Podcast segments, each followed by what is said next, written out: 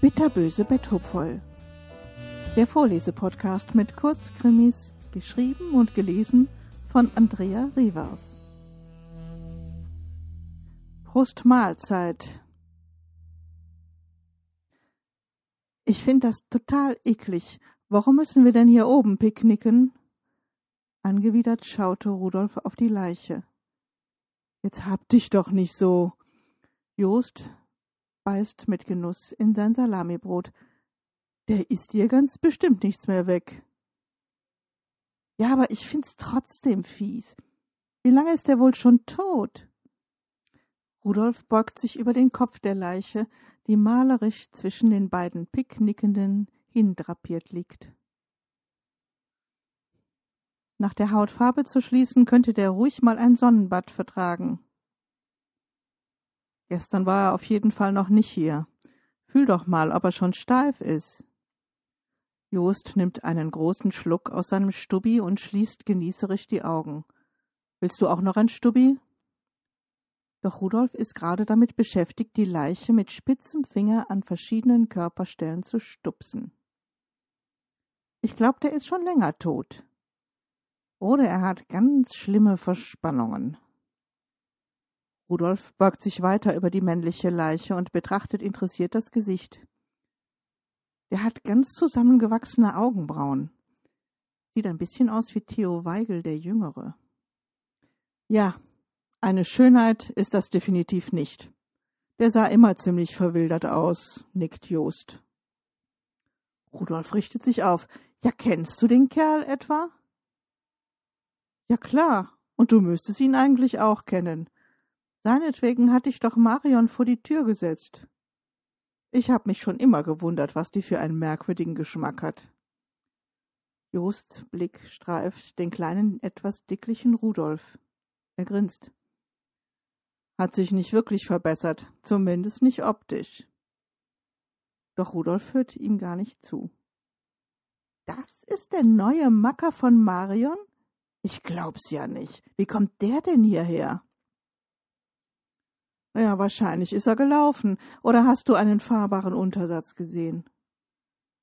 Rudolf stöhnt. Das meine ich doch gar nicht. Ich dachte, die wären nach Düsseldorf gezogen.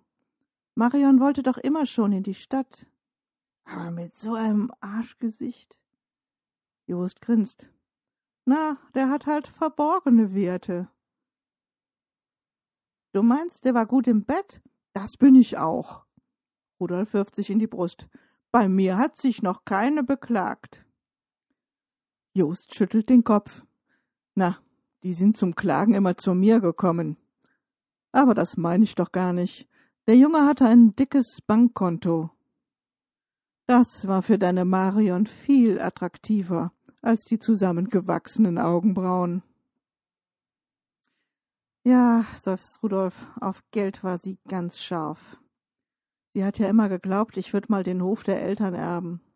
Als ich ihr sagte, dass da nichts zu holen sei, hat sie mich kaum noch angelassen. Aber woher weißt du das mit dem Geld? Langsam putzt sich Jost die fettigen Finger an seinem Flanellhemd ab. Er hat mir was geliehen, zehn Riesen, für ein Geschäft, das dann leider nichts geworden ist. Boah, da war er bestimmt echt sauer. Rudolf schaut interessiert zu, wie Jost die Krümmel des Salamibrots von seiner Hose streicht. Das kannst du wohl laut sagen. Er hat ganz schön Ärger gemacht. Und wieso liegt er jetzt hier tot rum? Wie ist er eigentlich gestorben? Rudolf beugt sich erneut über die Leiche und mustert sie interessiert. Schlage einfach mal die Jacke auf, dann siehst du es.